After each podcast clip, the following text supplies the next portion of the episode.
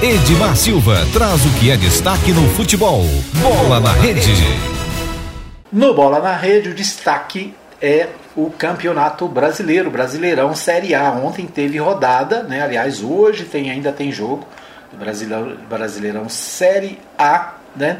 Série B também está em andamento. Vamos é, começar aqui pelo Série A, né? O Série A, o Red Bull Bragantino é o líder com 17 pontos, o Atlético Paranaense tem 16, é o segundo, o Palmeiras é o terceiro, tem 16 pontos também.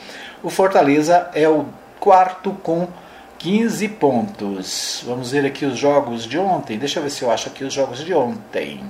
Ontem nós tivemos vários jogos, né? Ontem, é... deixa eu achar aqui. Ontem teve, por exemplo, por exemplo, é...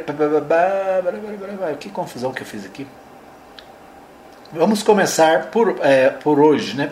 Não, Hoje tem Atlético Mineiro e Atlético Clube Goianiense. Então vamos começar pelo Atlético. O Atlético Clube Goianiense vai ao Mineirão hoje às 19 horas, né, para o encontro dos Atléticos, né? O Atlético Goianiense e o Atlético Mineiro.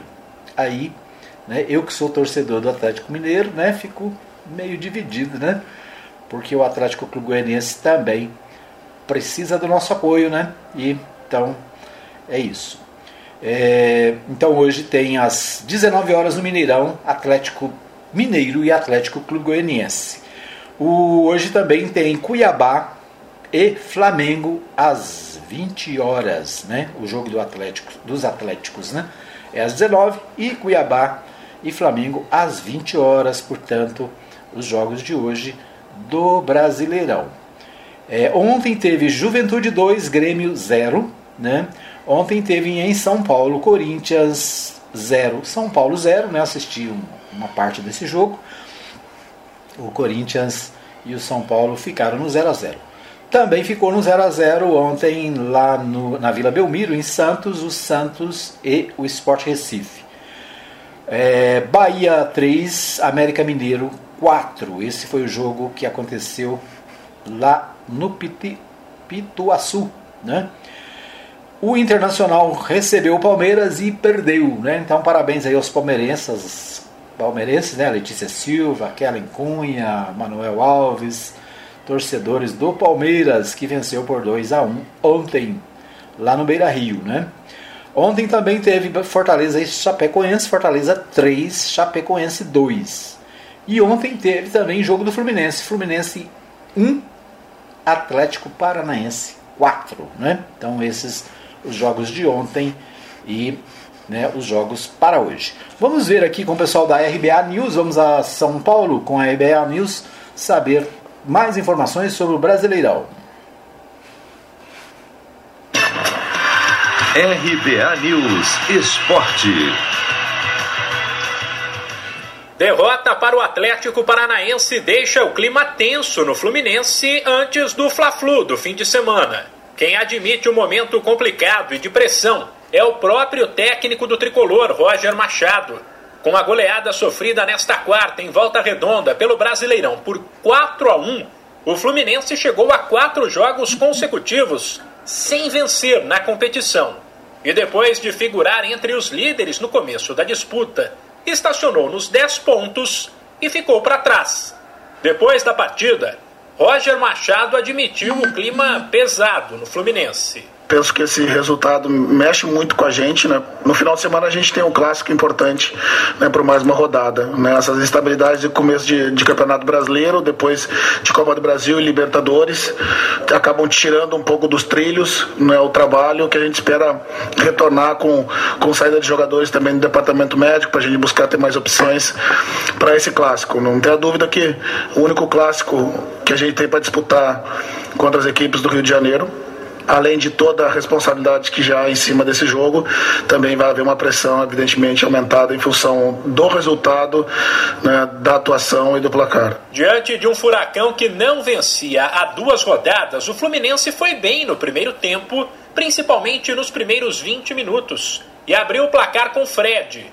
O Atlético conseguiu o empate ainda na etapa inicial, mas tomou conta do jogo de verdade no segundo tempo, graças, entre outras coisas, às entradas de Vitinho e Nitão, que saíram do banco e botaram fogo na partida.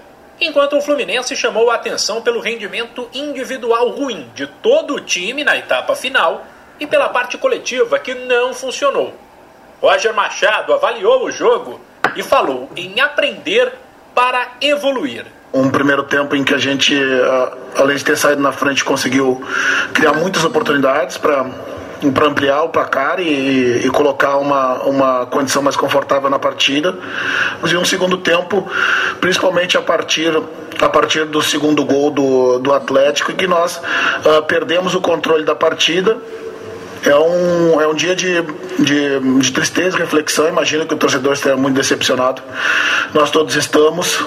Um ambiente né, de extrema pressão, mas a gente tem que saber lidar com isso e, e trabalhar, juntar os, os, nossos cacos, lamber as feridas, é, tirar os ensinamentos e, e olhar para frente. O clássico contra o Flamengo será domingo na Neoquímica Arena, estádio do Corinthians.